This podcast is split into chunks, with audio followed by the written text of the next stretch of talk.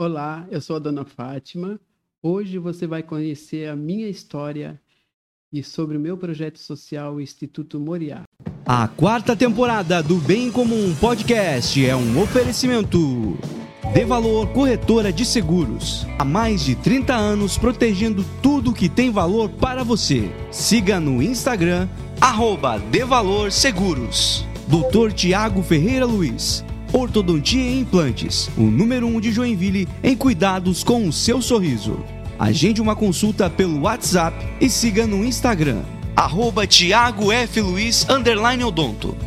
Quer colar sua marca a um conteúdo bem comum? Entre em contato via WhatsApp e saiba como podemos voar ainda mais alto juntos. Rafael Fortes apresenta Bem em Comum Podcast.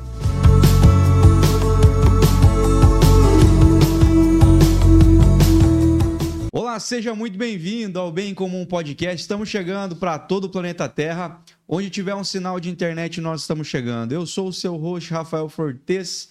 E hoje vou bater um papo com uma pessoa muito especial para começar o ano de 2024 de alguma forma te inspirando, trazendo inspiração, trazendo reflexões e quem sabe aí um, sei lá, de repente um propósito para você é, fazer algo diferente, algo bem comum em 2024. Eu estou falando com a dona Fátima do Instituto, Associação Instituto Moriá. Seja muito bem-vinda, dona Fátima. Muito obrigado, eu agradeço por essa rica oportunidade, Rafael. E nós está falando do meu projeto. Que legal. A dona Fátima, eu conheci a dona Fátima alguns anos atrás, aí eu acho que há uns, talvez uns três anos atrás, dois anos atrás, foi uma das. A gente já tinha feito ações sociais primeiro, mas acho que essa que a gente fez junto com o Moriá foi a maior que a gente conseguiu é, fazer aqui junto com o Bem Comum. A gente não fez, a gente ajudou a fazer, né? Porque, assim como a dona Fátima vai falar, a gente não faz nada sozinho. É, a gente precisa sempre da, da, ajuda de parceiros aí. E a gente, junto com a De Valor, fez o primeiro motorhome de Natal acho que da história do Brasil. E a gente levou muitos presentes junto com o Papai Noel, Papai Noel sobre rodas. Levou aí muitos presentes para a criançada lá do Instituto Moriá. E foi aí que eu conheci a dona Fátima. E por conta do, do bater um papo, entender como funcionava o Instituto, a demanda das crianças, até a nossa possibilidade, onde o nosso braço alcançava ajudar, eu conheci um pouquinho da história da dona Fátima. Um pouquinho. E já achei muito interessante. E foi aí que nós batemos o martelo. É esse instituto que nós vamos ajudar. E, recentemente, estava voltando à praia, ouvindo rádio, quando eu ouvi uma história no rádio, uma história que tinha tudo para ser uma história romântica me enganou. E terminou como uma história que eu falei, cara, eu conheço alguns episódios dessa história de alguém que eu conheço. E quando assinou a história, no final, descobri que se tratava da Dona Fátima. Eu falei, eu preciso contar essa história na íntegra lá no Bem Comum Podcast. Muito mais do que cabe numa carta. Hoje vocês vão ouvir a história de uma pessoa muito especial, com um propósito muito especial e vamos conhecer um pouquinho mais sobre o Instituto Moriá. Então fica com a gente que esse episódio tá demais. E para a galera entender por que, que é tão especial, essa história não começa aqui, né, dona Fátima? Essa história começa aonde? Olha, Rafael. Você não, é, você não é catarinense? Não. Eu sou de Criciúma. Na verdade, eu nasci em Orleans. Orleans, que, que, é, que é em Santa Catarina. É, que é em Santa Catarina. E, Pode chegar mais perto. É, e a gente, e eu morei ali perto de Tubarão, numa cidade chamada Morro Grande. Morro Grande.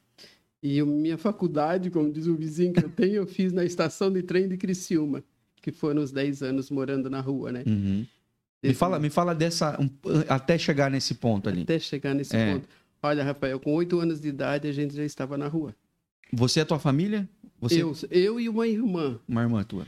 Porém, a minha mãe tem muitos filhos e na cidade onde a gente morava Gente, antes a locomoção era só trem uhum. ou ônibus uma vez por mês. Então era no trem que nós ia. Vender limão, vender laranja, para trazer o almoço já durante o meio-dia para casa. Garantia, Garantia o, o almoço. Porém, se não vendesse, nem pensa em voltar para casa. Porque. Mas era só você e seus não era. Eu e a minha irmã que ia buscar o sustento, vender, pedir. E a tua mãe ficava em casa com os irmãos? ficava em casa cuidando dos irmãos. Mais pequenos. Mais pequenos. Certo. Então. Que eram quantos nessa época aí? Olha, que eu me lembro, nós tinha 11, mas ela, a minha mãe sempre contou que teve 20 filhos. Meu Como Deus! Como eu era pequena, eu. Naquele tempo, assim, o entendimento. Era. É o entendimento não era fácil. Eu, diz, eu ia, nós ia para a rua pedir esmola e, e, tudo. Sofria muito, né? Uhum. Sofria muito. E, e, e, seu pai? O meu pai, na verdade, a minha história é, um, é uma salada mista. Ah, sério? É uma salada mista. Eu tinha um padastro. Pad, padrasto. Uhum. Tá.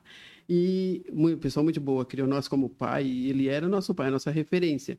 Porém, também trabalhava numa olaria tudo pobre e uhum. na cidade que nós nós morávamos não, e muito filho né para sustentar muito também. filho para sustentar minha mãe não podia trabalhar uma cidade muito racista uhum. a, a cor negra não, não tinha vez para um trabalho melhorzinho seus, pa seja... seus pais também eram negros eram negros e aí, eu, eu, eu, imagino que há muito tempo atrás Santa Catarina era ainda pior, né? Muito, muito pior. Era bastante é, a gente, quando estava na rua, era, era terrível, né? Uhum. A gente, ninguém via a gente.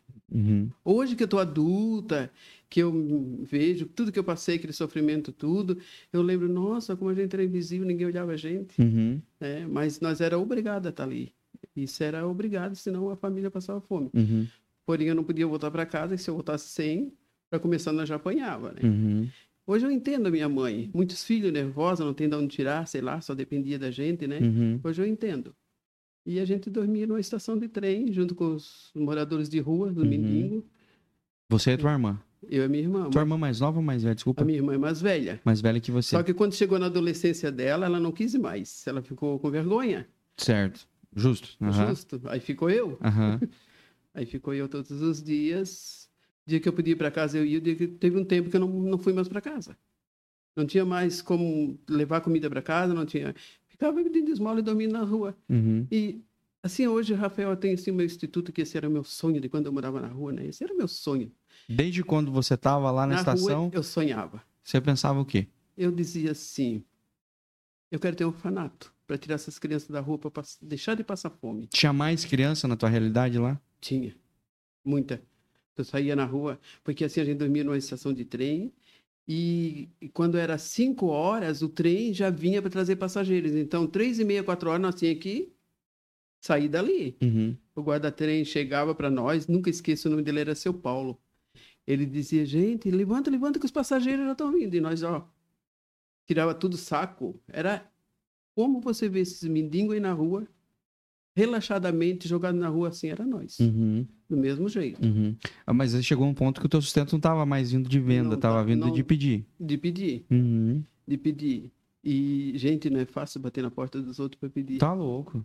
Você tá louco. Não é fácil. E porque não dá nem, não tem nem como falar a uhum. experiência, sabe? A gente levantar de madrugada, assim, já com o estômago muito vazio de fome, que às vezes não comeu já à noite, não ganhou nada para comer. Uhum. No lixo não tinha nada para a gente catar, que era comida do lixo que jogava fora. De Nossa. tirar, pegar o pão, tirar a sujeira e comer o miolo para sustentar. E tinha vezes que a gente até vomitava de fome. Uhum. E foram quantos anos assim na, na Dez rua? Dez anos. Dez anos? Dez anos. Você começou com oito? Oito anos, saí com 19 anos. Nossa. E, e me, me, fala de alguma. Tem algum episódio muito marcante dessa fase de rua, assim, que você nunca esqueceu, assim? Olha, eu. Positivo ou negativo? O primeiro que vier na tua cabeça. É, eu, eu tenho um... Hoje eu lembro do episódio lá atrás, é, fazendo uma aliança com o que eu estou hoje. Uhum. Com esse. Eu lembro que tinha uma senhora, já, ela já tinha seus 70, 80 anos, devia ser minha idade, até mais velha do que eu. E ela cuidava muito de mim. Ela dizia assim: Ó, oh, negrinha, eu vou te ajudar. Vai lá na torneira, lava o cabelinho. Nós não tínhamos um pente para pentear cabelo, Marcelo não tinha nada, era, era uma coisa, sabe? Uhum. E ela dizia, aí eu dizia assim para a dona Dona Valina: quando eu crescer, eu quero ter um orfanato, eu quero tirar essas crianças da rua, dona, dona Valina, para ninguém mais dormir na rua e passar fome. Uhum. Então, eu lembro assim do rosto dela, olhando para mim, ela tinha um olho bem azul. Ela era uma senhora que ela não era, não, eu não lembro a origem, mas ela, ela tinha origem com negro, uhum. que era uma pele assim bonita, olho azul, nunca esqueço. Nossa, ela pegou, uma... ela pegou, ela era bonita. Não, bem bonito. Ela pegou no meu ombro e disse assim: Ó, oh, menina, se tu conseguir transformar uma criança, tu vai ganhar uma nação. Aquilo, tu sabe quando entra? Uhum. A gente era pequena, mas hoje eu lembro, né? Ainda se, assim, imagina, marcou. Hoje eu lembro da sensação. Eu lembro até hoje. E hoje, quando eu tenho meu projeto, eu não consegui meu orfanato. Uhum. Mas o que eu faço hoje, eu não acredito que chega no final do ano eu fiz tudo aquilo que eu fiz. Uhum. É, de certa forma, é, a gente vai chegar nesse ponto aí, daqui a pouco o pessoal vai, vai entender um pouquinho melhor que, que o Instituto Moriá não é um orfanato. Não é um orfanato, é, mas é, um é, social, o quanto quantos orfanatos estão vazios por conta do Instituto Moriá, né? Olhando para a história, isso. porque a, a, de certa forma aquilo Graças que talvez levasse alguém para a rua está sendo suprido, né? Está sendo suprido de alguma forma. Né? Nós já vamos chegar lá, vocês já vão entender melhor. é, mas eu quero que todo mundo entenda o plano de, plano de fundo, né? Porque a gente tem muito instituto, eu sei que tem muita ONG, muita associação Exato. filantrópica, de caridade e tudo mais, é, e muitas boas, muito bem intencionadas, mas eu sei que tem muita coisa que já frustrou muita gente, assim. Muitas pessoas que tiveram à frente disso também, de alguma forma, já frustraram as pessoas. Mas eu quero que vocês entendam o pano de fundo, a, motivação, a inspiração, de onde veio e principalmente quem está à frente disso. Qual é, porque, qual é a, raiz dessa pessoa, qual é a essência de quem está por trás do Moriá. E então, antes de nós chegar lá, antes de vocês conhecerem o instituto, eu quero que vocês conheçam bem a Dona Fátima, assim, porque é um personagem à parte, assim, e com uma história realmente muito, muito inspiradora. Ô, Dona Fátima, depois que você é, falou que ficou 10 anos ali morando na rua, como é que foi essa tua, essa tua saída? O que que te, o que que, como é que você conseguiu sair disso? Porque tem gente que, enfim, morreu vivendo na rua, né? Na rua, às vezes muito verdade. jovem, ou às vezes muito velho, mas assim, é, foi ladeira abaixo, assim, né? Verdade. Você conseguiu ascender. Como é que foi isso? Verdade. Como é que foi esse, esse processo? E me fala sobre a tua família, porque foram 10 anos morando na rua. Como é que foi a relação com a tua família, com a tua irmã e tudo mais? É, como que eu saí? É assim, ó, eu é, nessa trajetória na rua, deu 10 anos, 11 anos de idade, 12 anos. Quando eu tinha 12 anos, ah, naquela época, nós era bem católico, fazia-se primeira comunhão. Vou contar um dos episódios que aconteceu que também não saiu do meu coração. Uhum. Que ah, um tempo eu saí, fui uma semana para casa e, e fui à missa e vi muitas crianças fazer primeira comunhão. Ai, que lindo, de véu. Ai, se eu pudesse ter um vestido daquele, fazer a primeira comunhão, pensava, né? A minha mãe disse assim para mim: tu volta para a rua e vai vender Cata o que tem aqui para vender. Eu vou te dar 15 dias para tu vender. Esse dinheiro é teu para tu comprar o teu livro, o teu tua roupa e, e o teu caderninho ali, o catecismo, aquelas coisas para fazer a primeira comunhão. Uhum. Ah, eu fiquei muito alegre. Voltei para a rua e vender. Quando eu vendi, que estava tudo bonitinho, né, com os amiguinhos lá na rua, eu bem alegre com um amiguinho disse assim para ele: Ei, eu não lembro o nome dele. Vamos dizer que é o Joãozinho. Uhum. Joãozinho sabia que eu consegui já o dinheiro para comprar toda a minha roupa, o meu véu, a minha grinalda, eu contando com a história, né? E, já, e vou fazer a minha primeira comunhão, vou ficar igual uma noiva. Ele é, deixa eu ver. Eu mostro o dinheiro para ele, cadê?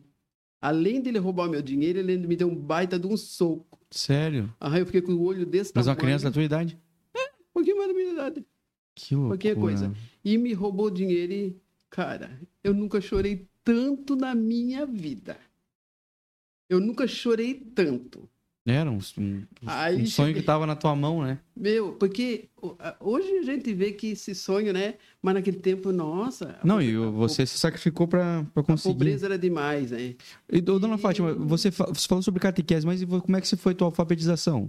Nada, eu não estudei. Eu, eu, eu entrei no primeiro aninho, esse primeiro aninho aí. Uhum. Né? Escolinha? E já saí. Uhum. Já saí. E a minha mãe era uma mulher muito inteligente, ela sempre dizia assim: esse é o A. Esse, a gente ficou assim com a mente mais trabalhada, mas não aprendi, não estudei. Uhum. Eu fui aprender a ler no meu instituto. Sério, Navade? Eu aprendi a ler tudo aqui no meu instituto. Que eu, eu, amo ler e a minha vontade é estudar. Uhum. Sempre tive. A vontade de estudar, fazer alguma coisa, sabe? E eu aprendi a ler no instituto, nos livros da minha biblioteca que eu tinha. Que loucura isso. Aprendi sozinha. Tá, vamos falar sobre a tua, a tua transição, Aí, a tua saída da rua. Isso. Aí tá. Tá, continuei na rua. Até fiz a primeira comunhão, uhum. a trancos e barranco. Voltei para a rua, não teve jeito. Era, eu era a única que, que ia vender as coisas para trazer comida para casa. E dali foi indo. Nos meus 16 anos, eu tô na rua. disse, Jesus, eu vou. Ai, eu vou ficar uma semana em casa, voltar para casa. Mas eu tinha muito medo da minha mãe. Uhum porque lá o pau não aliviava. Sim. Não era fácil. E, mas eu voltei. E no, no sítio, assim, na cidade onde a gente morava, chamada Morro Grande, fazia-se assim, futebol. Ah, tinha aquelas, aqueles bailão das domingueiras. Assim, É que esse futebol era sítio, era pequeno mesmo. Uhum. Queria se reunir no futebol. E eu, opa, eu vou no futebol junto com as meninas. Quase ninguém queria andar comigo. Eu andava mais na rua do que em casa, né? Uhum. Mas eu ia. E lá eu conheci um rapaz para namorar. E comecei a conversar ele. Tá, tá bom. Mas quem foi que disse que eu ia dizer que era morador, que eu ia pra rua? Nunca. E eu nunca esqueço. O nome dele é Sidemar. Eu digo até hoje o nome dele. Uhum. E ele disse assim para mim: Eu faço faculdade. Eu pensei assim: O que será isso, faculdade, né? Uhum. Nem sei o que era faculdade. Uhum. Eu faço faculdade de medicina. E assim conversou. E a semana que vem eu venho aqui te ver de novo. Vamos conversando. Eu vou conversar com teus pais. Eu também, aham, mas eu morto de medo. Assim, não vai, porque. Você não queria. Você sentia vergonha? Muita. Não teve jeito, eu tive que voltar para a rua de novo. A casa ficou sem comida, minha uhum. mãe vai de novo. Era assim, era um dia, dois só. Uhum. E voltei. Quando foi no, naquela semana, no outro dia, eu tô saindo na madrugada, levantando da estação de trem que a gente dormia, né? Na estação de trem. Botei o balaio de, de coisa nas costas, que era limão, eu ia vender. Uhum. E entrei num barzinho para vender esse limão. A gente vendia em todo quanto é lugar, tá? Era uhum. em bar, era em casa, qualquer lugar, onde tinha. E que eu coloco, eu vou vender para o homem, olha do lado, ele tá sentado, tomando café. Com a maletinha dele, de terno. Ah, eu morri ali mesmo. Ele te viu? Viu. Ele morreu ali, eu morri ali mesmo. Eu, ah, meu Deus, e agora? Peguei, meu coração queria ser pela boca, né? Peguei a balai de limão, saí quietinho, e ele levantou e foi atrás de mim. Parece que quanto mais eu andava, mais esse homem estava perto de mim, cara. Eu, eu sofri muito. Sofri muito. Você tentando fugir dele, se fugir, esconder, para não fugir, ter que dar desculpa. Para não ter que dar desculpa. Aí entrei numa galeria, me escondi aqui, me... tinha uma galeria, tinha uma escada cheia de papelão, eu me enfiei debaixo do papelão e me ele passou, não me viu. Eu disse, graças a Deus. Eu disse, sai. Aí, mas eu vou ter que sair da rua, não dá. E no outro dia, fui para casa, na outra semana, fui para casa, disse, sai, eu vou para casa da minha mãe. Você não pode, tem que ficar na rua. E vai pedir esmola, assim, sabe? Credo, cara. Aí eu disse, não, eu vou, eu vou, pelo menos essa semana, né? Eu queria dormir um sono na cama, cara. Uhum. A gente dormia no cimento, nossa, a dor nas costas era demais. E a insegurança também, sei lá, né? Eu tinha uma gripe profunda, porque a gente dormia dentro do saco. Sabe saco de pano? Vamos dizer que é de trigo, antes era cheia batata, sei lá. Uhum. Saco, uhum. 60 quilos. Uhum. Eu dormia dentro daquilo. Então, quando eu esticava o pé, descobri o ombro. Quando uhum. eu, tinha que dormir encolhido. Eu vivia doída e gripada, muito, muito, muito. Uhum. E eu disse, ai, quero dormir pelo menos na cama. Apesar que na minha casa era cama no chão, era... Era precário era... também, mas era uma casa, né? Mas era uma casa. E eu tô lá naquela semana, aparece quem? O Sidemar. Na tua casa? Aí ele foi lá. Descobriu onde você morava? Sim, o lugar é pequenininho, qualquer um. Uhum. E aí ele disse assim... Cadê a música que vem do limão? Foi bem assim, ele falou, eu vi você lá, no bar tal, disse o nome, né? Eu, não. Tu negou? Neguei até a morte. Sério? Mas não era não, eu. Não era eu. Isso mesmo. Eu disse, não. Oi, Fátima, eu vou dizer uma coisa para ti. Meu cara me, me derrubou, né? Mas hum. falou uma verdade também. Pode, pode falar mais perto. Não. Mas falou uma verdade, sabe? Eu, eu creio, né? Hoje, do que eu faço, eu acho que ele falou uma verdade. Ele disse, olha, Fátima, tu não precisa ter vergonha. Uhum. Eu vi tu lá. Eu vi quando tu pediu pão pro homem, comeu. Ai, eu não tinha visto ele. Aí eu, eu disse, não, capaz, eu moro aqui. De certo, se eu fosse. Ainda bem que não ficava vermelha, né? É. Aí ele pegou. Não, eu te admiro muito, tá? Vou dizer para ti, tu é uma empresária sem saber que é. Tu é empresária já no pouco. Ó, tu vai ser uma grande mulher. E não corre de mim para isso, eu não vou olhar para isso. Vamos continuar. Eu disse, aham, aham. Aí conversamos aquele dia, assim, sabe aquele dia que eu estava conversando que eu disse, vai embora, Jesus, manda embora. Uhum. Foi, eu sumi, eu nunca mais quis. Mas de vergonha? De vergonha. Que loucura, Fátima. De vergonha, de vergonha, eu disse, não quero. De novamente para a rua, minha mãe mandou aí, fiquei até os 19 anos. Não, você nunca mais encontrou o Sidemar? Ah, ele mandava carta, naquele tempo a gente se uhum. respondia por carta, né? Tempo bom, hein? Tempo bom. E escrevia por carta, essas coisas, e eu não quis mais saber, e depois eu fui para a rua, fiquei mais mais três anos na rua e sumido uma vez, certo? Ele também. Você formou em medicina, com talvez? Com certeza, não sei até hoje como é que tá, mas uhum. com certeza se formou pela capacidade dele, pela inteligência, né? Não deve ter muito doutor Sidemar. É. e aí foi, voltei, quando foi com 19, eu disse não. Botei, minha irmã deixou sozinha, eu não tenho mais ninguém para ficar aqui, eu tenho que estar dormindo. Eu vou, nem que a minha mãe me bate. E sei lá, eu saí. Eu disse, eu não vou mais, não vou mais. Eu já tinha 19 anos, né? Uhum. A gente já começa a pensar muito diferente. Uhum. Muito diferente. Eu já pensava que tinha minha roupa. Ai, como que tinha ter um calçado. Os pés andavam sempre cheios de ferida. Uhum. Sempre calejado. Nunca tinha um, as sandálias sempre de prego, cheia de prego. Um pé de um, um pé do outro. Quanto não descalço às vezes. Quantas vezes, quantas vezes. A gente andava naquela cidade de Criciúma lá, né? Pedindo. E andava o dia inteiro. E quando chegava na hora do almoço, a fome. A fome. E passava naquelas casas, dava aquele, aquele cheirinho de comida e o barulho dos talheres. Nunca esqueço uma casa que eu passei, aquele barulho de comida de alguém comendo, sabe? Uhum. Meu, e eu Imagina. parei, bati palma e pedi. Se eu não tenho um pratinho de comida para me dar, eu tô com muita fome. Ela, ela disse assim para mim: É, eu não ia te dar, mas eu vou te dar, espera aí. Foi lá, eu nunca esqueço disso. Assim, ó, era um corredor, lá eu vi a casinha do cachorro e o cachorro. Ela pegou o pratinho do cachorro, ela lavou na torneira fora da casa e fez um pirão, pirão de água mesmo, pirão branco, uhum. com farinha e botou um ovo em cima e me deu. Mas aquilo para mim. Um banquete. Era um banquete. Eu comi, mas eu, eu lembro uhum, nossa. que ela tirou a, a, o prato do cachorro para fazer. E aí eu disse, obrigado. Aí ela só disse, sai daqui, negrinha, sai daqui, come e vai embora. E ali a gente saiu de novo. E...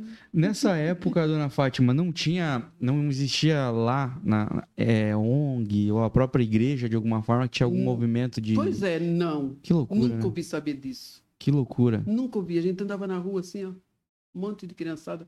Eu, eu acho eu, isso muito louco. Eu, assim, ó, eu ainda agradeço a Deus, agradeço muito a Deus.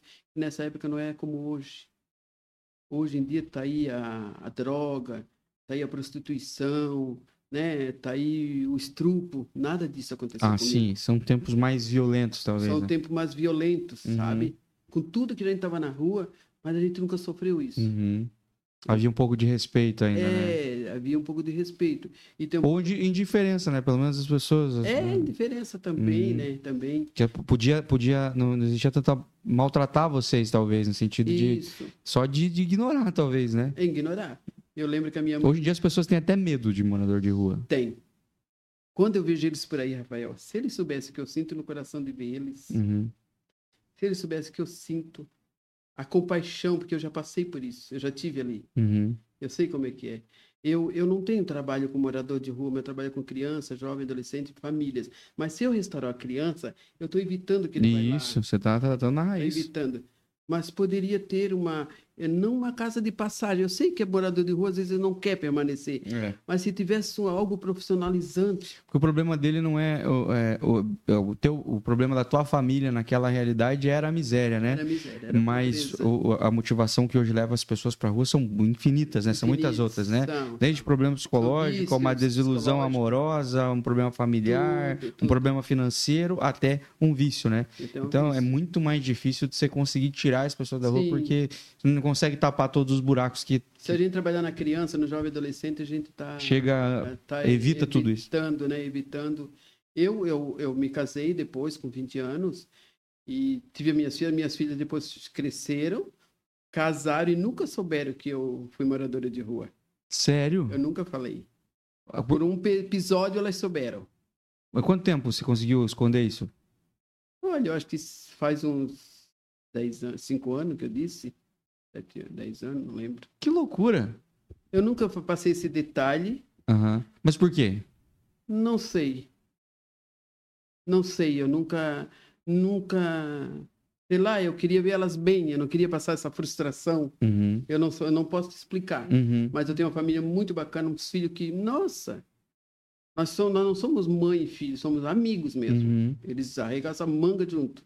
Que legal. E por uma ocasião, o meu falecido marido, que eu sou viúva, ele bebia umas pinguinhas, né? Uhum. E uma vez se alterou e disse: A tua mãe foi moradora de rua. O pai dos teus meninos, pai dos teus filhos. Pai das minhas filhas. Ah. Aí. E daí tu aí, contou a história? Aí eu contei, aí ela, aí eles disseram: Mãe, a senhora é essa mulher corajosa que tá aqui junto com nós. Nossa, mãe.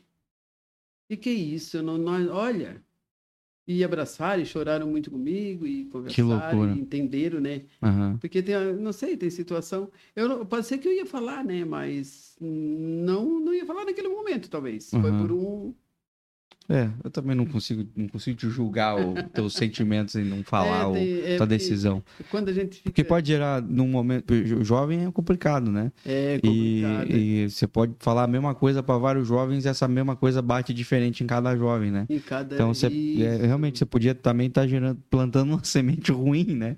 De falar assim, é, pô, isso é uma opção. Eu, eu nem sei por que, que eu não falei. É, mas, mas Deus sabe todas as Sempre, coisas. Sempre, ele é perfeito. Ele é perfeito. Uhum.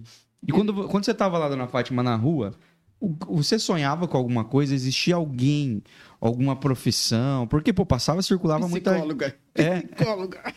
circulava muita gente ali, né? Pela, pela estação. Você via vários é, tipos de profissões e profissionais. Tudo, tudo. E, e, tinha alguma pessoa assim, que falava assim, meu, cara, eu queria ser essa pessoa, eu queria fazer o que essa pessoa faz. O que, que você sonhava? Tinha ambição, assim? Tu sabe, Rafael, que às vezes as pessoas perguntam... Eu não sei, eu não tinha sonho. Eu tinha o sonho de sair da rua, tirar as crianças da rua para deixar de passar fome. Uhum. Esse trabalho social que eu faço hoje, mas na época eu não, não entendia disso. E, tá? nem, e nem sabia como. Nem sabia como. Eu só queria, sabe? tinha o sonho só. É, porque eu acho que era aquela minha vida, né? Uhum. Era aquela minha vida. Eu não conheci outra vida, outras profissões que podiam me apresentar. Eu, quando estudei aquele primeiro aninho, a professora para mim era tudo. Uhum. Porque era o personagem que estava ali me ensinando, né? Pouco, pouco tempo, mas. Então, hoje, se eu fosse escolher, se eu voltasse lá de novo, eu dizia assim: eu quero ser psicóloga. Uhum. Mas você não conheceu nenhuma psicóloga? Não, nunca, nem sabia que existia. Hoje eu digo com a minha mente de uhum. hoje, né? Eu digo hoje. Uhum. Mas hoje eu te digo: meu sonho é o meu projeto. 99,9% a minha vida é no meu projeto. Uhum. Eu vivo ele tudo. Pode perguntar para quem quiser na minha casa. Uhum. Não tem hora para me levantar, para correr atrás de ajuda, para ajudar alguém. Não tem hora, não tem dia, não tem chuva, não tem nada. Uhum. Eu vou e eu faço com carinho, com uhum. amor. A gente não tem ajuda governamental de nada. A gente tira do bolso para manter o carro. Tu tá vendo ali o carro? Comprei uhum. com a minha aposentadoria. Uhum. E tu sabe que aposento é aquela maravilha, mas graças a Deus ainda. É tudo, é mecânica, é gasolina, tudo. Mas isso eu faço, eu estou contando por contar. Uhum. Mas não me faz falta nenhuma, porque Deus não deixa faltar nada uhum. para mim. Que te completa, né? Também é, completa. você está vivendo uma, Meu, algo que você sonhou. E quando você vai na família que vê que você pode estender a mão, gente. Uhum. Não tem Você não é rico, mas você se sente milionário, muito, né? Muito. Se sente milionário. É. Ô, dona Fátima, dessa tua você falou ali que você não, você decidiu voltar para casa, enfim, tudo mais. Isso. E foi com 18 para 19 que você saiu da rua? 19 anos. E para fazer o quê? Ah, pois é. Então, na nossa nosso lugar lá na nossa cidade só existia olaria. Uhum. Olaria tijolo, telha. Então fomos, fui trabalhar na olaria. Essas telhas francesas, a gente trabalhava muito. Uhum. Eu, Calor demais? É, então, eu, eu, na primeira já colocaram a gente para trabalhar no forno. Uhum. Era um forno de, que pegava 15 mil tijolos e o serviço que eles davam para nós de primeira, primeiro, porque eu era preta, não tinha aquele, né? Então eu não ia trabalhar na telha lá. Mas na lenha. É na lenha, carregado toras de lenha, encher bem o forno. E além de encher o forno, eu tinha que, nós tínhamos, não era só eu, né? Mas pessoas, encher aquele, aquele forno com 15 mil tijolos. Uhum. Era o dia inteiro. Ou então a gente tinha que pegar à noite, para madrugada, colocar fogo, para de manhã já estava aquele tijolo bom e depois tirar de volta. Eles te registraram nessa época aí? Ah. Era, era formalizado o teu trabalho? Era formal, tipo, com registro? Nada. Era, ia lá, vem Nada, trabalhar. Bem pronto. Ganhava por dia. Uhum. Nós sempre ganhava menos. Sempre a gente ganhava menos. A, a gente quem? A gente os pretos. Sério? Era uma distinção de cor bem, bem, bem tremenda. Bem... Até na valorização. Bem...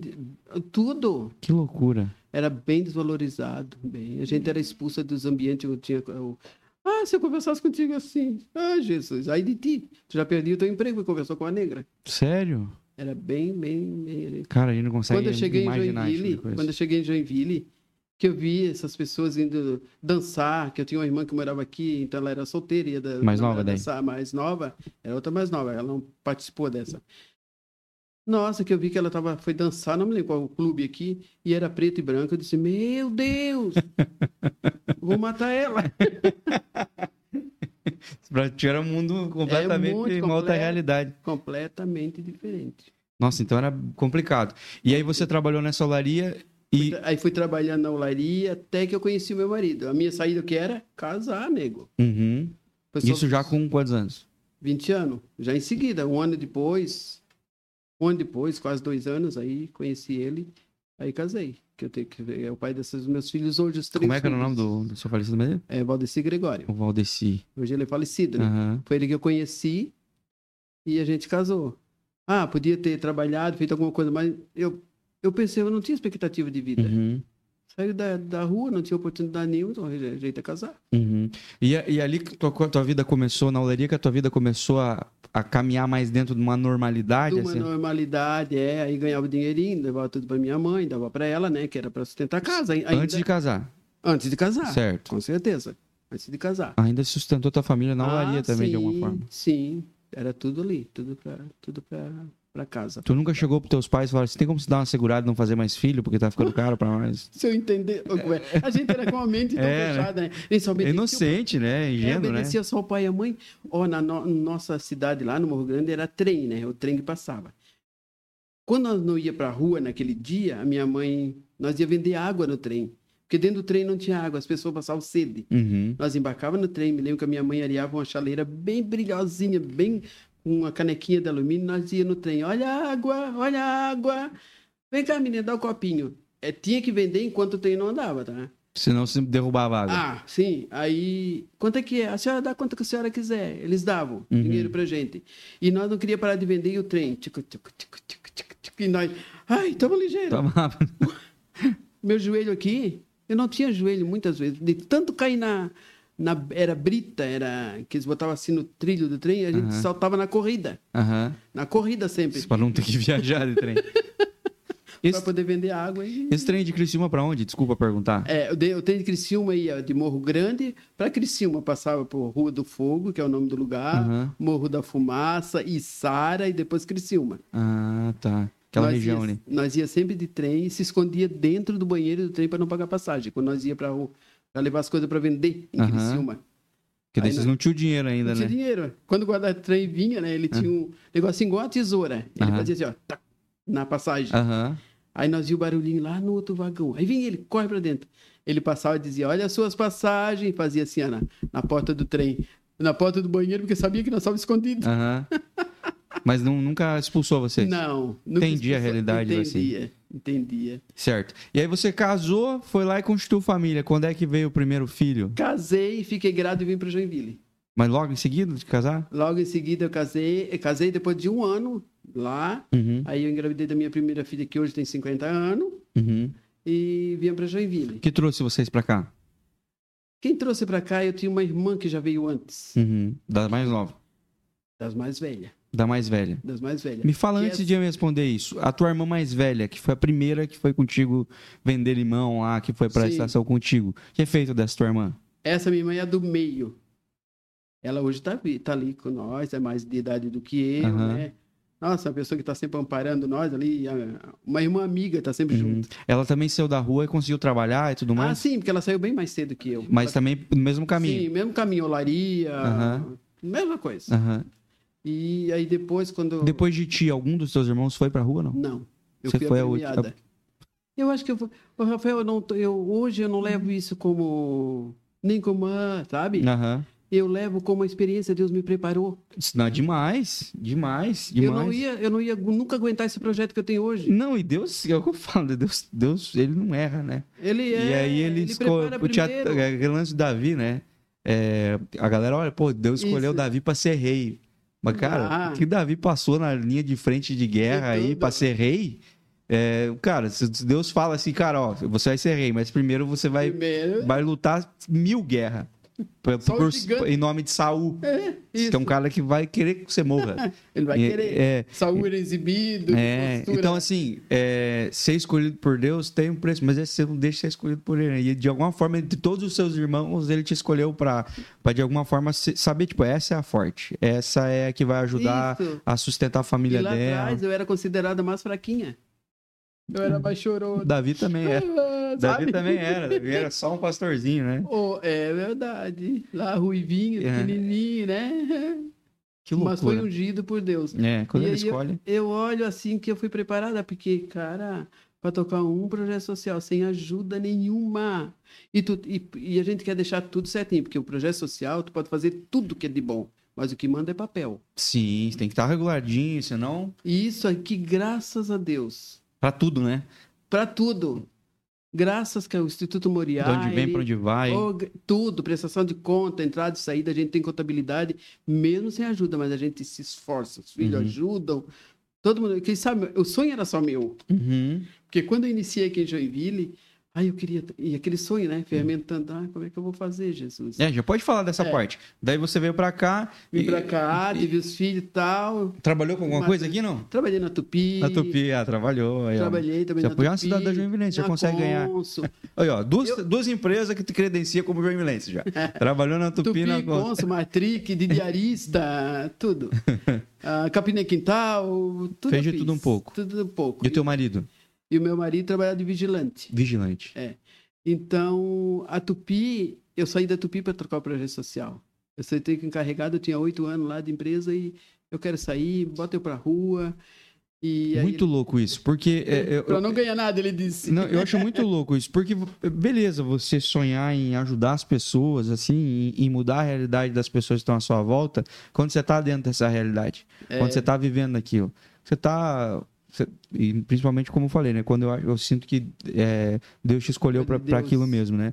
Mas você está em volta, você está vendo dor, você está vendo sofrimento, você está vendo sacrifício, você está vendo risco, enfim, você está vivendo aquilo na pele. E aí lá você tem aquela inspiração de falar, cara, eu queria poder mudar a realidade dessas pessoas, eu queria poder ter um orfanato, eu queria poder fazer algo para, enfim, ter um propósito para algo melhor. Mas de repente você acendeu, de repente não, né? Você acendeu, você saiu dessa realidade. As coisas começaram a acontecer, tua vida foi caminhando para um caminho mais normal, Sim, a ponto já das não pessoas. passava mais fome. É, de, pô, tá casado, ter seu filho, sua casa, mudar de cidade. Sim é, uma carteira assinada, uma coisa assim.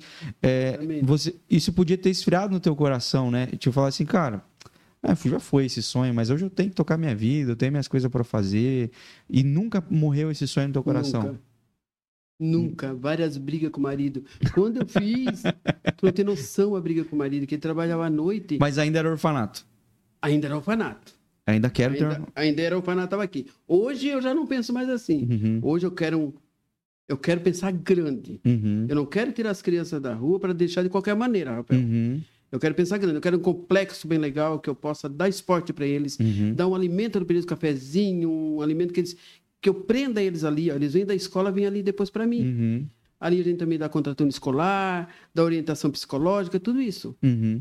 Eu tenho eu tenho documento para isso. Uhum. Então, e aí quando eu vim fui para Tupi e tudo mais. Eu disse, ah, mas eu vou. Fui um dia na casa da minha filha, eu morava do ladinho. Eu disse, Daniela, tu não quer botar comigo? Vamos começar a chamar as crianças aqui aos domingos. Começar, tipo assim, uma aulinha bíblica, contar historinha bíblica, fazer uma pipoquinha para eles. O que tu acha de nós começar um trabalho aqui? Isso aonde? Ali na minha casa, aqui no, no Boa Vista. Lá no Boa Vista.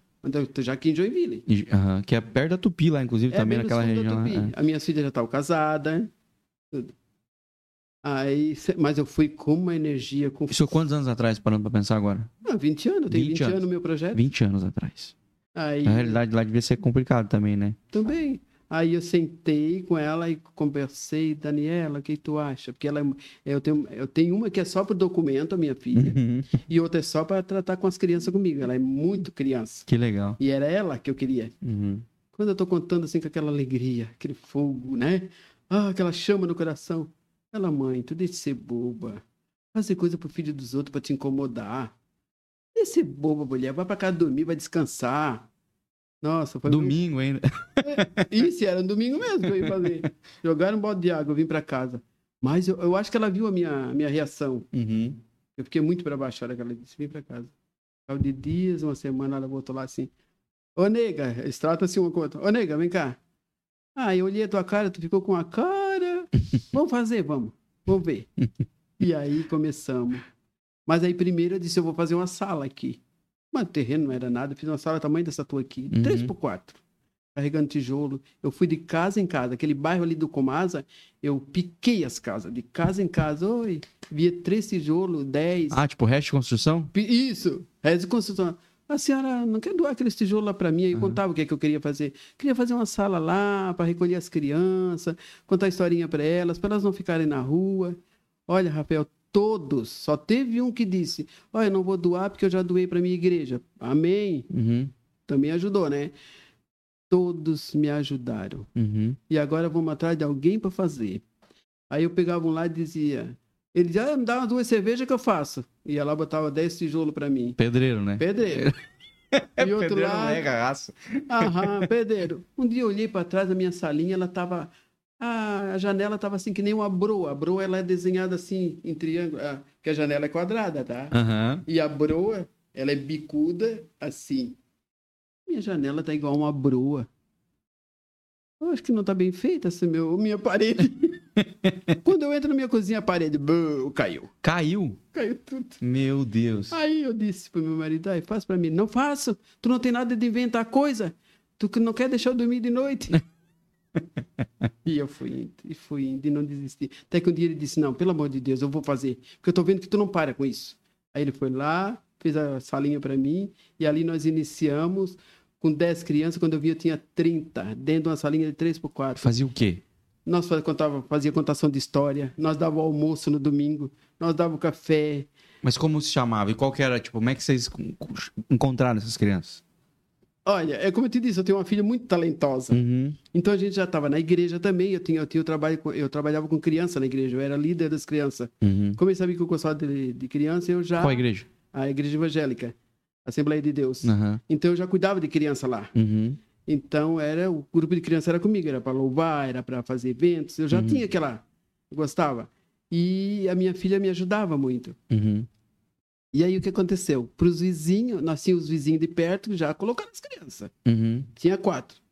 E aí começou os vizinhos a não querer mandar. Ah, não quiseram mandar. Aí a minha filha, muito talentosa, botou um chapeuzinho de palhaço bonitinho, um pandeirinho e foi na rua com as quatro atrás dela e ela cantava caminhando eu vou para Canaã e foi indo. E foi indo. E quem via a criançada, ai mãe, a tia Dani, olha lá, porque tudo conhecia ela. Uhum. A tia Dani, deixa eu ir com a tia Dani. Quando ela voltou, ela voltou com umas 30 crianças no trenzinho. Aí, mãe, que tu queria. Pronto. E ali a gente ficou que legal, ali no cara. fundo da casa, nesse, nesse espaçozinho, uhum. que a minha filha, que era que a vizinha da frente cedeu para minha filha fazer a casa dela para ela morar. Uhum. No frigir dos ovos, para resumir a história, descobrimos que a mulher tinha invadido o terreno e a justiça veio e despejou. Eu, filha e o meu projeto. Ah, aquela área. Aquela, aquela área, área. aqui em Joinville, muitas áreas são assim, né? É, mas a área era invadida mas todo mundo fazia suas casas e morava. Mas quem morava ali saiu e deixou a casa vazia e foi embora para depois acho vender, não sei. Veio uma outra pessoa e entrou para dentro da casa. Uhum. Mas nós pensávamos que ela tinha comprado, a uhum. mulher fez amizade, tudo bem. Então a mulher é bem querida. É a invasão Mas, da invasão. É a invasão, amém. Uhum. Perdemos ali. Ó, para resumir, eu fui despejado umas quatro vezes, tá? Disso, desse tipo Tudo, de... desse meu projeto. Lá vou eu com a criançada, a última, eu tive que mandar 54 crianças embora e eu não quero nem falar, porque eu não gosto de falar desse detalhe. E foi quando, eh, foi quando isso? Isso foi em 2009, 2010. A última?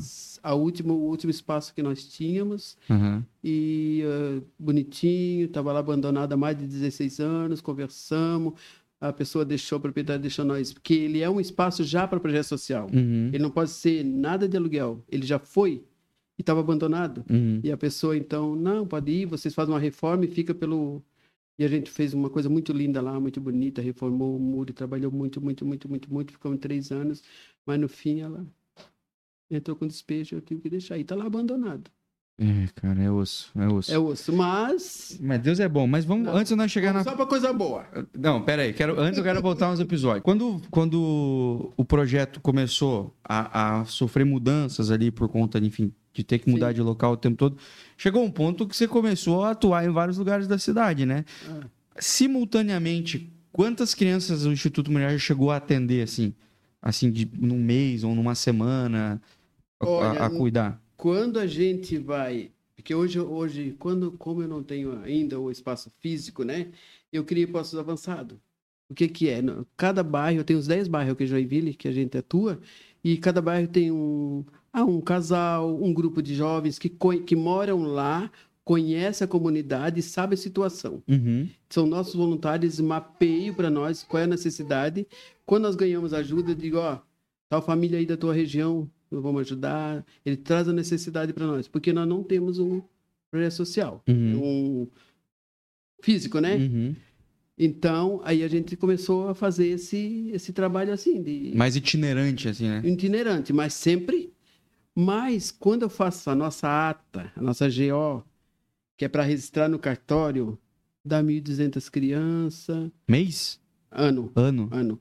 Mês é 200, 150. Você é muita criança, né? É muita criança. No Natal mesmo, eu tenho que me virar nos 30, porque eles procuram bastante a gente. Graças a Deus que a gente tem essa credibilidade, a gente faz um trabalho muito sério. E então as pessoas. Mas mesmo assim, mas mesmo assim há quem não, você não consiga assistir. Às vezes. É, esse ano teve um que eu já passei, minha filha vai lá para mim, porque eu estava na campanha juntamente com o SBT, fazendo o Natal, o Natal do Bem, né? Uhum. Arrecadando nas portas dos mercados.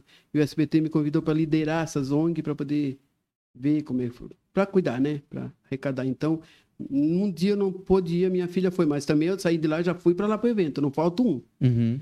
Porque a Moriá é a dona Fátima. A minha filha diz: mãe, a mãe não pode sair. A Moriá é, é a mãe. É. Não dá para mandar o outro. Aí eu tenho que estar tá lá. É, eu e acho. Eu, eu não, eu vou. Uhum. Eu, eu fui lá, compareci, fizemos festa, muito cansada, mas muito alegre. Uhum.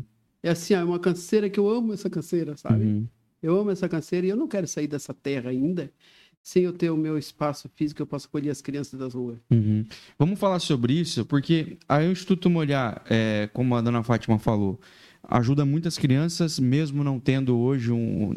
Até então, né? Hoje vai ter. Mas até então, não tendo um espaço fixo e físico para chamar de seu, para dizer, não, esse é o nosso espaço, é aqui que. Esse é o lugar do Instituto e, como diz a dona Fátima, posso descansar em paz, que é esse lugar vai permanecer. É, mas aconteceu, o, o, projeto aconteceu e ainda acontece e, e, atendeu tantas crianças, atende tantas crianças, muitas é, instituições, é, empresas e tudo mais, muitas vezes querem fazer uma ação social e não sabem muito bem como direcionar isso, como eu falei, porque a gente, infelizmente, tem muitos institutos sérios, muitas ONGs sérias, mas existem muitas que não são.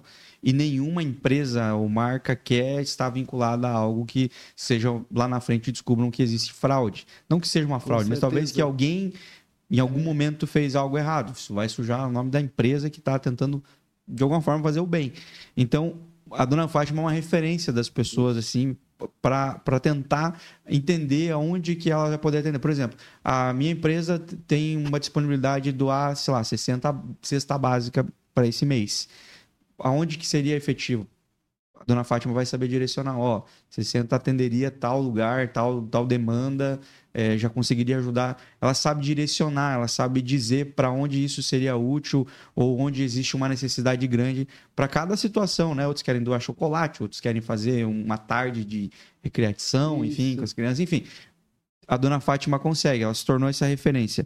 Mas até então, por conta desses despejos, dessas mudanças aí, o Instituto não tinha um, um local para chamar de seu. Não tinha. Como é que a dona Fátima conseguiu esse local para chamar de seu, esse terreno. Primeiro é um terreno, né? Hoje é um terreno. Hoje é um terreno. Como é que você conseguiu chegar nesse terreno, ou esse terreno chegou até você, dona Fátima? E quando isso aconteceu? Primeiro, a gente não pode parar. Incansavelmente, gente. É, apesar de tudo. Né? Apesar de tudo, não, não podemos pagar, parar e de cobrar. E aí, deu? E aí? Não podemos ficar dormindo. Uhum. Para quem tem um projeto social assim que depende das pessoas, nós temos que, que não parar. Então, eu estou 15 anos nessa vai e vem. Vou lá na prefeitura, entro com a solicitação de permissão de uso, está aqui o terreno, mas é assim, funciona assim, ó. Mas já mudou muitas vezes de onde seria esse terreno ou sempre foi esse? Não, já mudou antes, já ganhei outros que não deu. Não deu por quê? e aí deve ser ruim, porque daí você fica visualizando o Meu, instituto nesse terreno. cara, você não tem noção. Eu começa a planejar. A... Não, eu não durmo à noite, eu construo a noite inteira. Eu não durmo. Daí quando vem a notícia que aquele terreno Caraca. não vai dar, você faz como se fosse uma máquina demolindo é, tudo. Porque assim, ó, o nosso prefeito ele dá para mim, ele permite, tá tudo bonitinho. Enquanto não tiver nenhum órgão público que queira, uhum. primeira prioridade é do órgão público. Certo. Uhum. Isso é lei, eu uhum. entendo. Amém. E foi assim. Uhum. Foi, foi, foi. O penúltimo antes desse era um ali pertinho da minha casa, tudo bem, tudo bem. Nossa, cara, o CEINFRA foi lá, é aqui vai ser da Moriá, 4 mil metros, aqui vai ser o CRAS, aqui já é a Associação de Moradores Vizinha. Ah, aí que eu construí a noite inteira. aí eu comecei de novo, né, para as empresas. Ganhei da, da esquina da minha empresa muita madeira do, dos caixotes que vinha, vinha máquinas, uhum. vem via mar, né? Uhum. Nos navios. Então tem aqueles caixotes é caibro, é madeira muito boa. Madeira marítima é coisa boa, né? Gente, eu tinha um voluntário tadinho. Ele se cortava tudo, que ele era pele muito branquinha, né? Uhum. Era, ele é da origem alemã. Uhum. Então, eles têm a pele muito sensível, né? Uhum. Tadinho, ele trabalhou tanto comigo, nós dois desmanchando caixa. Eu não tinha onde colocar isso para guardar. Todos os vizinhos guardou para mim, tudo. Quando eu disse, aí o que, que eu faço? Eu faço um galpão para pelo menos guardar ferramenta, por enquanto, para mim, depois começar o projeto, para segurar o terreno. Uhum. Quando chega no último dia do campeonato, não é mais nosso. Não ajuda mais, o que a Associação de Moradores citar, enfim. Isso, enfim, não, não conseguimos. Uhum. Mas eu ainda digo, Deus sabe todas as coisas. Ele uhum. disse assim, Fátima, tu vai trabalhar, tu vai desmanchar essas caixas e tu vai doar para as famílias que precisam fazer casa. Doamos para 11 famílias construir casa. Uau! Uau! Tudo tem propósito, né? Não! Parece que é uma desgraça. Só agradecer, mano. Parece que é uma desgraça, mas vocês conseguiram fazer. Só agradecer. Não devemos nunca nem, nem cogitar, dizer assim, ah, que raiva. Não devemos cogitar. Que isso desce no coração, uhum. o nosso Pai não abençoa, o universo não conspira a nosso favor. Temos que positivar. Uhum. E eu foi uma experiência. Nossa, quando eu dei que a família. Teve uma que mandou a foto, tadinha. Ela fez uma pecinha, duas pecinhas, que ela queria sair do aluguel, e fez um, um, um jardinzinho ao redor, coisa linda. Uhum. Eu disse: olha aí onde é está nossa madeira. Uhum. Lá no Itinga ajudamos. Que legal. Itinga, Vila Nova, tudo. Não foi dessa vez. Uhum. Então, agora, idas e vinda, botamos lá o. Porque assim é uma, uma gama de documento que a prefeitura. E quando a prefeitura prova, é porque a ONG está, ó, nota 10 na documentação. Uhum. Então, graças a Deus por isso. Então, agora, aí a, a, prefeitura mandou nós escolher as meninas lá do patrimônio, muito queridas, para atender a gente. Deu cinco terrenos para nós escolher. Escolher. Aí nós somos, cara, tudo alegre, né? Uhum. Vamos escolher cinco terrenos. Nossa, tinha uns que nem só Jesus na causa, né? uhum. né? Um era muito cheio de mato, outro não sei o quê. No quarto não, não, não deu, não era para nós. Uhum. Era muito matão, um aqui tinha briga de associação com não sei quem, eu não, uhum. não queria essas coisas. Porque terreno Fogo cruzado, essas... né? Fogo cruzado, tá. Vamos no último. Aí, Rua dos Esportistas.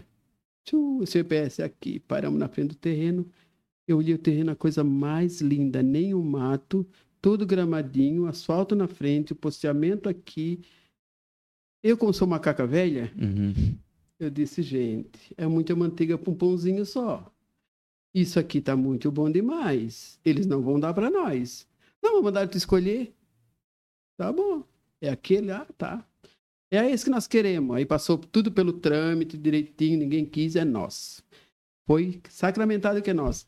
Aí deixa eu te contar, ia nós lá no terreno fazendo certo. Uhul! Meu Deus, depois de 20 anos, nosso terreno. Eu fiz uma festa. Eu mandei áudio para todo mundo, eu mandei vídeo com o nosso terreno, todo mundo, uma torcida, né? Três meses fazendo festa naquele Aí comecei a correr atrás de barro. Para aterrar, precisava aterrar. Uhum. Quando o homem do barro foi lá o caminhão para olhar, para nos doar esse barro, ele saiu. Aí eu disse assim para minha filha: eu vou falar com a vizinha, dizer que nós vamos construir algo aqui, porque aqui tem um cavalo que eles colocam para comer a grama. Vou ver de quem é esse cavalo. Uhum. A vizinha: quem vocês vão construir assim? Vamos construir. Falei nela: não, esse terreno é da vizinha ali, ó. Tem dona, ela já está com o projeto todo pronto para construir. É, mas a prefeitura deu para nós? Não. Eu já em seguida liguei para a prefeitura. A senhora está no terreno certo? Tô. Rua dos Esportistas 302. Não era. Meu Deus, dona Fátima. Não era. Quase virou um caso de polícia o negócio. O que, que tu errou o endereço? Era no mesmo, o GPS, pum, e deu certo no terreno vazio da vizinha. E Rua dos Esportistas. Meu Deus, voltei para casa, falei com a prefeitura intenções. Agora vamos. Aí ela disse assim: a senhora vai no final, até o final da rua. Tem uma associação de moradores da direita, uma empresa da esquerda. Ah, vamos lá. Cara, mas o que tá lá é melhor do que aquele dez vezes. É? É uma benção. Nossa. Eu tenho que tirar barro dele, eu tenho que aplainar de tanto que ele tem. Não vai ter que. Botar. Mas tu chegou a colocar muito barro lá no outro ou não? Não, não cheguei com. Ia presa. não deu tempo. Colocar barro no terreno particular. Já, já me. Aí já fiquei amiga da mulher do terreno, já vai ser até que voluntária legal. nossa. Mas então, para encerrar, é no final da rua, os esportistas, um terreno lindo, 2.969 metros. Já conseguimos a, a topografia, muito gentil, a engenharia da 6B ela nos ajudou, uhum. nos doou voluntariamente. O menino foi lá, fez a topografia para nós. Já uhum. é o uhum. primeiro passo, porque nós temos um ano, né? Para uhum. construir alguma coisa. Certo. E, e isso e... começou a rodar quando? Agora? Isso, quando que virou o relógio? Quando, é, quando virou o relógio faz. Final, de, de, final do ano agora. Então vocês têm até o final desse ano para colocar alguma coisa. Alguma coisa lá dentro, para firmar o terreno. E três uhum. anos para concluir. Uhum. Porém, eu te digo para ti, eu tenho zero. O que, que nós temos agora até então? Mas eu já vejo construído. Um terreno. Mas eu já vejo construído. Uhum. Porque eu, eu perco muita doação. Eu tenho um projeto de marcenaria. Eu comprei com meu dinheiro, com meu aposento, eu fiz lá no, no, Mercado Livre uma prestação de longos e comprei todo. É, é, como é que é? é? serra. Serra de bancada, plana, tudo. Uhum. Ah, aquela furadeira tico-tico, tudo. Que por quê? Eu vejo muito móveis jogado fora aqui em Joinville. Uhum. Nossa, dá para recuperar muito. Eu fiz esses tempos, doamos pia, fizemos tudo. Sim, mobiliamos as casas das pessoas que precisavam. Sim, sim, dá para fazer sim. Eu faço uma sala lá. Até com pallet, né? Dá para fazer tudo, tanta coisa. Tudo, né? reaproveitar, né? gente. Uhum. Porque é tudo muito caro e as pessoas às vezes chegam aqui e não tem nada nele uhum. Ou a chuva leva também, né? Muita não, e na minha instituição pessoas... vai ser tudo customizado. Uhum. Se tudo artesanal. Comprar, amém, mas se não, é tudo vai ser reaproveitado. Uhum. Isso é legal. Vai ser tudo Ressignificar, né? É. Até porque eu não posso ver um lixo, né? A minha mãe é assim. Vai ter coisa que você nunca nem diz que ela catou do lixo depois não que ela posso... passa pela mão dela. Gente, não posso ver um lixo. Ó, eu tenho meu filho. É, mas lixo para uns, ouro para outros, ouro né? para outros. Para mim é ouro. Uhum. Para mim é ouro. O meu filho, ele faz também podcast, essas coisas, e ele foi lá em Florianópolis e conheceu uma criança e, mãe, cadastra ela para dar um presentinho. É, aí a menina tem um probleminha também lá de saúde e tudo. Não, vamos, tudo bem. Mas ela precisa juntar tampinha de garrafa para poder. Quem mais juntasse no colégio ganhava uma viagem. Quem é que ele procurou? Eu. Agora eu não posso ver um lixo criatura. Eu já juntamos para a menina, a menina já ganhou isso e eu continuo na tampinha. Eu não posso ver tampinha. Eu de... tenho muita tampinha, tá? Ah, ó. tenho muita tampinha. Também comecei a juntar. Junto. Porque a gente troca, né? A gente, é. a gente dá para as outras instituições que trabalham com cadeiras de roda, troca por material escolar. Tudo é útil, gente. É, um dia uma colega minha falou assim, é, ela começou, ela que começou a juntar a tampinha, tá? Pegava, via que eu jogava as coisas no lixo, ela ia lá, catava, tirava a tampinha, jogava de volta. E aí eu falei, por que, que você fica tirando as tampinhas das garrafas que eu jogo fora? Daí ela falou, isso aí vira ração. Também. Aí eu pensei, pô, tô dando plástico pros cachorros comer? aí ela falou, não, não, não, ele troca e aí as instituições revertem em ração para as ONG né, de cachorro e de, de bem-estar animal e tudo mais. Dá de fazer muita coisa. Eu Muito tenho um voluntário, o seu Eloy, porque eu quero, eu, vou, eu quero, não, eu vou, tá? Eu vou. Nada é para depois. Colocar, fazer uma horta para juntar as pessoas idosas que estão em casa ocioso, sem Legal. fazer nada, plantar lá nesse terreno, porque tem lugar agora para nós plantar. Uhum. Fez fazer uma hortinha. Ah, o seu Joãozinho planta alface, cuida da alface dele. Uhum. O seu Pedrinho a cebolinha e leva para casa para eles comerem. Uhum. Usufruir de uma coisa boa, sem agrotóxico. Nossa, muito uma iniciativa muito legal. Hoje em dia, os idosos, eu sou idoso, eu sei, eu gosto de. Botar a mão na terra, né? É, gosto de fazer essas coisas. Vai tirar eles da cidade, eu acho isso ganhar ótimo. saúde, isso que eu quero lá. Uhum. Mas para isso agora nós estamos começando a mexer no terreno e a, a, a construir. É, vocês já chegaram a fazer, dona Fátima, um levantamento do, do quanto vocês precisam para primeiro, sei lá, para a primeira fase do Instituto Moriá é. está de pé assim? Vocês já fizeram Isso. um levantamento desse valor? A gente, uh, a gente tem uma ideia de fazer. Tem um menino fazendo o nosso projeto, o projeto arquitetônico. E temos uma pessoa muito querida aí também que vai colocar o pessoal do arquiteto deles para fazer conosco o que, que nós queremos de básico para iniciar. Uhum. Qual é o meu pensamento? Fazer um galpão. O galpão parece, parece que soa galpão de roça, mas não. Uhum. Um galpão bem feitinho, bem uhum. acabadinho. Lá uma cozinha, uma salinha para receber as pessoas, uma sala para guardar as doações, sabe? É com galpão aí com as divisórias você faz divisórias. muitas salas, né? E na no, no, no corpo do galpão para esporte para as crianças. Uhum. E automaticamente esse galpão a gente alugaria para um aniversário, final de semana, uma coisa para fazer sustentabilidade para sustentar Renda. isso, o instituto, porque a gente não tem ajuda financeira, né? Uhum. Então a gente vai fazer sustentabilidade, a gente vai criar muita sustentabilidade. Isso é interessante. Eu acho uma, uma saída interessante. Sim. as possibilidades são muito grandes. O, o, tipo, mais complicado realmente é. É constru, construir, cara. É, constru, até tudo que você viveu antes, né? Que é, é não ter um espaço, que é o, a sobrevivência. Isso. Depois que você tem um espaço, você já consegue fazer. Você, Beleza, agora isso. como é que eu faço isso aqui? Ele gerar valor. e ele vai se pagar. Ser, ser autossustentável, né? É, às vezes tem pessoas que têm, tem como o empresário ele tem como ajudar e tem como isso diluir no imposto de renda. Uhum. Mas para isso ele precisa acreditar em nós. Uhum. Então nós temos todos os documentos, nós somos o CIP hoje. Não, e ver e, e, e num lugar onde eles possam visitar também isso. tem outro valor, né? Vai ter, vai ter aquela prestação de conta para ele certinho. Que talvez para o cara ir lá na casa da Ana Fátima entregar as coisas muito. não tenha o mesmo valor não, que tenha para ele numa muito. instituição entregar. Eu né? sento com eles e explico por que, que eu estou na minha casa, porque eu não tenho assim. Uhum. Explico as pessoas, claro, eles aceitam de boa, mas na hora de Ajudar é diferente. Uhum. E também o dinheiro não se acha na rua, né? Sim, sim, sim. E, tem que dar valor. E, e eles estão. Eu que eu estava falando ali, né? Eu entendo o zelo e o capricho que, que, que, as empresas têm, a seriedade com que elas tentam fazer isso. isso. Porque, de também fato, é, é é, é, é, melhor você estar tá empregando bem isso, né? Isso. Porque saber que você está investindo num negócio que realmente está alcançando as pessoas de verdade, que está sendo efetivo e que é sério, que é um trabalho sério, e então é, faz todo sentido esse, esse zelo. Embora também tem que entender o lado da dona Fátima, que é de não ter um lugar, não é porque não ela não tem, quer ter um é. lugar, porque ela quer, queria receber na casa dela, ou, ou enfim, anos. ou na casa de outra pessoa. Porque quando a gente fez a nossa ação, a gente fez na casa de uma outra pessoa, Isso, né? Outra pessoa que tinha um espaço para receber e tudo mais lá. E, porque pra gente tudo bem, né? Pra gente tranquilo, claro. porque o mais importante era a gente conseguir alcançar as crianças ali. É, então tem que ter essa troca, né? Mas se Deus quiser agora com o Instituto tendo o seu local aí, não vai precisar. Mas... Nesse projeto já tem valor? Tem, tem tipo assim, a gente vai precisar de doação de é. material, de dinheiro, enfim? É, eu, na minha mente, eu assim, ó, agora é só assim, meio ah, fazer uma, uma arquitetura aqui mais provisória, né? Mas eu não, eu não, eu não penso em pegar material, material, eu penso em pegar valores, vai para a conta do instituto, certinho, tudo tem a contrapartida, tá? Uhum. E dali a gente paga uma prestadora de serviço para fazer, porque ela faz dentro da lei, com a vigilância quer. Uhum. Se eu uhum. pegar lá um pedreiro, lá levantar a parede, não. Eu quero uma coisa bem feitinha.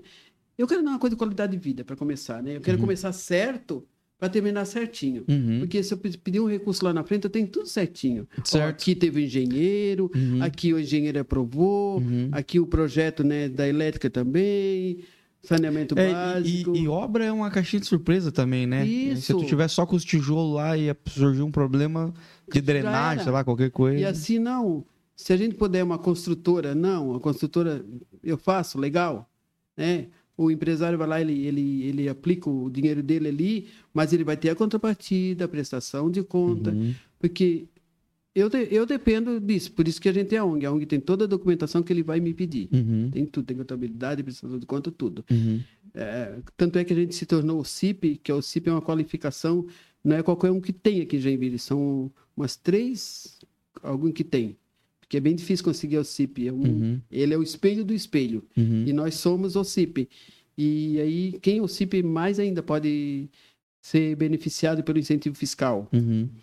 E aí a gente quer fazer assim certinho, porque assim, Rafael, eu não quero ficar dando cestinha básica, uhum. nem roupa. Vai continuar. Mas dá para fazer mais, né? Eu quero transformar vidas. Uhum. Porque se eu tivesse sido. Claro, Deus me deixou lá porque ele disse: ele me preparou. Mas vamos dizer que naquele tempo tivesse algo assim, talvez outras crianças não teriam sofrido tanto. Sim, sim. Uhum. É, é aquilo que, o que a gente estava conversando. Voltamos à estação de trem. É. É, eu te perguntei se você sonhava com alguma coisa, você disse que não, né? Que você não conseguia sonhar. Só sofria. E eu falo sobre isso, é, que depende da realidade onde você está é, inserida, é, do tamanho da realidade que você está inserida, é o tamanho das tuas expectativas. Isso. Porque você não tem muita referência. Por exemplo, na, na... Claro que hoje a gente tem acesso com a internet, a gente tem acesso a muita é, informação. Mas vamos pensar aí nos anos 80 e 90 é, onde muita gente caiu para criminalidade, nos lugares onde tem periferia, a única coisa que uma criança de periferia tinha conhecimento era professor se ela ia para a escola, Isso. médico se ela ficava doente, polícia e bandido. Era só essas Isso referências mesmo. que ela tinha. Então, ou ela ia querer ser professor, é. dependendo do, enfim, da, do gosto dela, porque a criança também não tem interesse, talvez. Ia querer ser médico, dependendo da experiência que ela teve com o médico também. É verdade. Ou ela ia querer ser policial, ou ela ia querer ser bandido. Hoje o leque de possibilidades é maior, devido a gente ter acesso à informação. Mas ainda assim, as referências mais próximas de muitas crianças não são as melhores. Então essas crianças não têm expectativas, não têm um horizonte muito distante. Elas não sabem aonde elas podem chegar. Elas não sabem que o sonho que elas têm, por mais simples e besta que seja, que seja ser jogador de futebol, a ser é, cientista, está ao alcance dela porque ela não sabe quais ferramentas que ela precisa para isso. A dona Fátima falou que ela sonhava em ter um orfanato. Como ela não sabia? E acho que através do Instituto Moriá e de é, instituições e associações como essa, a gente consegue dizer para as crianças: você tem um sonho?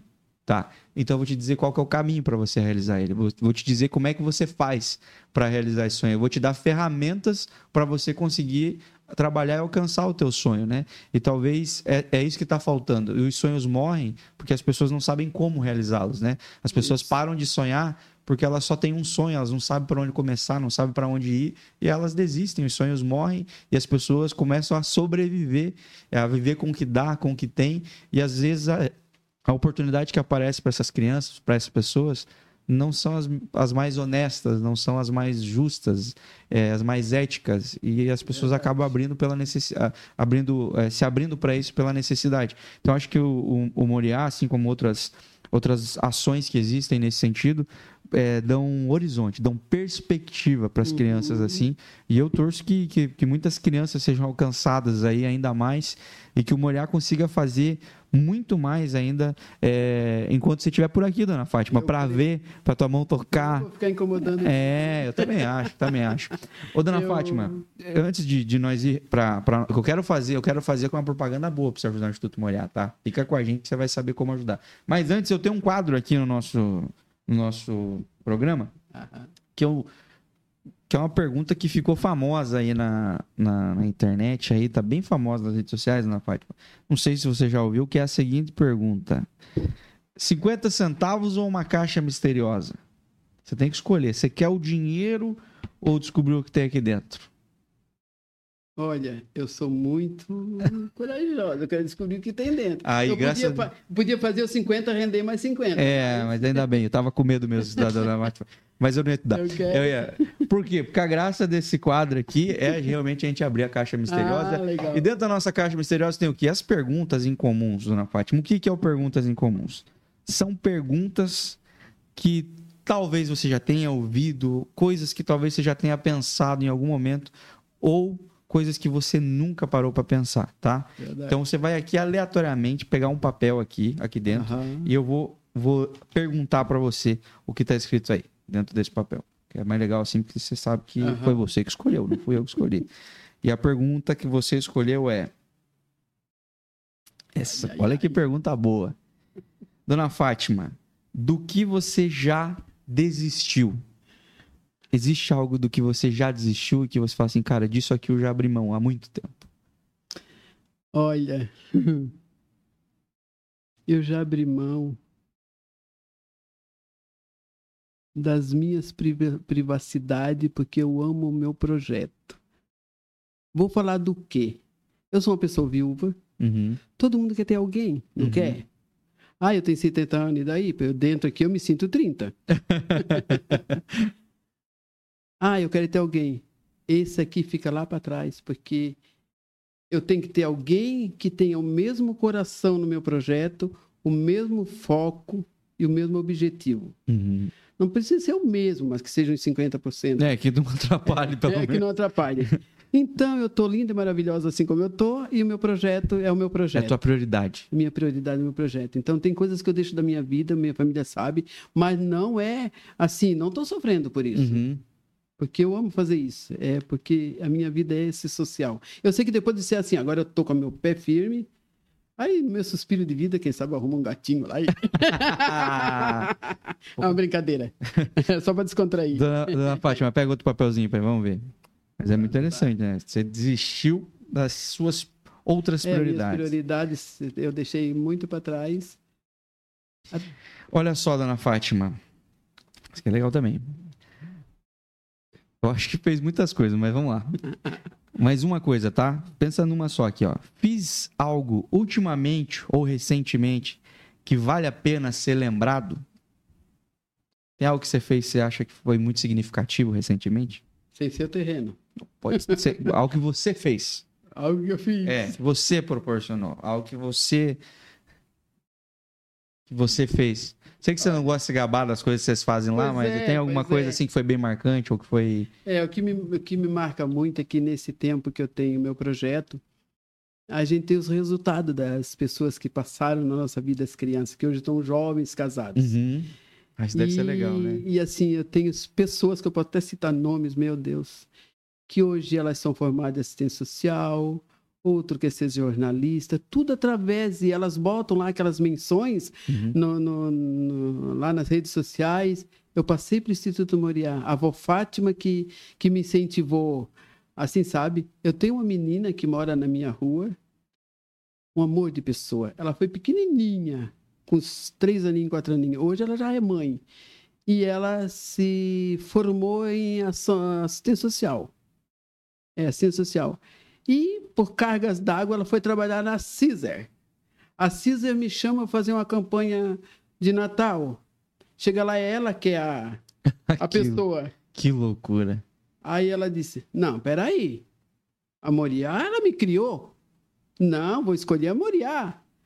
E ela mandou dizer: Vó, tu tá aqui, vó. E ela, é, ela trabalha lá na assistência social e vários outros que já se formaram nossa, em francês, que a gente dava aula em francês. Sério? Aham, a gente dava no sábado para as crianças do instituto e nas quarta-feira que era para nós, os adultos, aprender francês. Uhum. Eu estudar, eu aprendi na, na parte junto com as crianças, meia dúzia de palavras, mas aprendi. Porque como eu não Pardon, tenho... Eu, eu não, é isso, bonjour! então, assim, porque eu não tenho formação, não estudei, uhum. sei ler, sei fazer tudo. Eu faço expressão de conta, tudo eu faço. Mas eu estudei junto com as crianças ali, porque o meu estudo era igual deles, uhum. entende? Então, o que eu fiz que eu me acho assim muito orgulhosa é de ver eles formados. Que legal. Isso deve hoje. ser incrível mesmo. Dona Fátima, pega mais um, pega aí o terceiro. Esse é o, Esse é o último. Ah, pegou uma aqui, vamos ver o que está escrito aqui, Dona Fátima. Vamos lá. Olha só, ui, agora ui. É, a, é, a, é o outro lado da moeda. que pequeno ato de bondade uma vez fizeram por mim e eu nunca esquecerei. Que pequeno ato de bondade fizeram por você alguma vez e você nunca mais vai esquecer, Ana Fátima? Eu nunca esqueço. Quando eu dormia nas ruas, a gente levantava às quatro horas da manhã, né? Porque era obrigado a sair com muita fome. E tinha um bar do outro lado da rua. E eu já sentia aquele cheirinho de café, que eu não sei hoje, mas antes os bar abria três e meia da manhã e já fazia o cafezinho da manhã para os trabalhadores. Eu ia lá naquele bar, primeiro eu passava numa torneira, molhava o meu cabelo, ia, né? E chegava lá, aquele senhor, eu não lembro o nome dele mais, me fugiu. Ele me dava uma xicrinha de café. Tinha uma xicrinha de café antigamente que era bem grossa material grosso, aquele cafezinho preto gostoso. Ele dizia assim para mim: Negrinha, eu vou te dar uma xicrinha de café todo dia. Pode vir aqui que eu te dou, tá? Eu te acho tu muito caprichosinha. Um dia tu vai sair dessa. Mas vem aqui que o tio te dá um cafezinho todo dia. Eu ia lá, tomava aquele cafezinho fresquinho. Isso nunca saiu do meu coração. Que legal, né? Um pequeno gesto, né? Gesto. Eu não, eu não saio o rosto dele, eu lembro dele certinho na época, né? Não lembro o nome, mas eu vejo ele certinho. Quando eu entrava, ele já vinha com a xicrinha preparadinha lá no cantinho para mim. Que legal, cara. Então essa cena. Que legal. Olha só, é umas perguntas é, é, perguntas incomuns, né? Não são tão comuns. E, e, e, você vê que foi bem aleatório, né? Você que escolheu as perguntas aí, não fui eu. E caiu perguntas bem interessantes, né? Bem interessante. Bem, respostas bem interessantes. Eu queria te perguntar, porque o Instituto tem um nome e tem um símbolo, né? O Instituto tem um nome que é o Instituto Moriá. E o símbolo do Instituto Moriá é um beija-flor. Por quê? É um.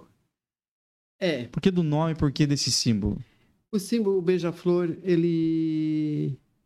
Eu acho que ele é a Dona Fátima, sabe? Apagando esse incêndio, né? Uhum. Porque até tem uma, uma música que é um louvor, que é da Cristina Mel, Por o Mundo Melhor é o nome desse, o nome desse louvor. Muito lindo. E ela conta que havia um incêndio na floresta muito grande e que os animais corriam sem parar, porque é o fogo, né? Uhum. E o beija-flor ficou preocupado. O beija-flor voava, ia lá numa lagoa, trazia uma gotinha de água e jogava no incêndio. Ia lá e jogava no incêndio. Aí o leão, muito atrevido, chegou e disse para ele: Por que está fazendo isso? Ele disse: Estou tentando né, apagar esse fogo. Está matando as pessoas, os bichos. Ele disse: Mas tu é bobo, né? Tu acha que tu vai dar conta? Para com isso, cara.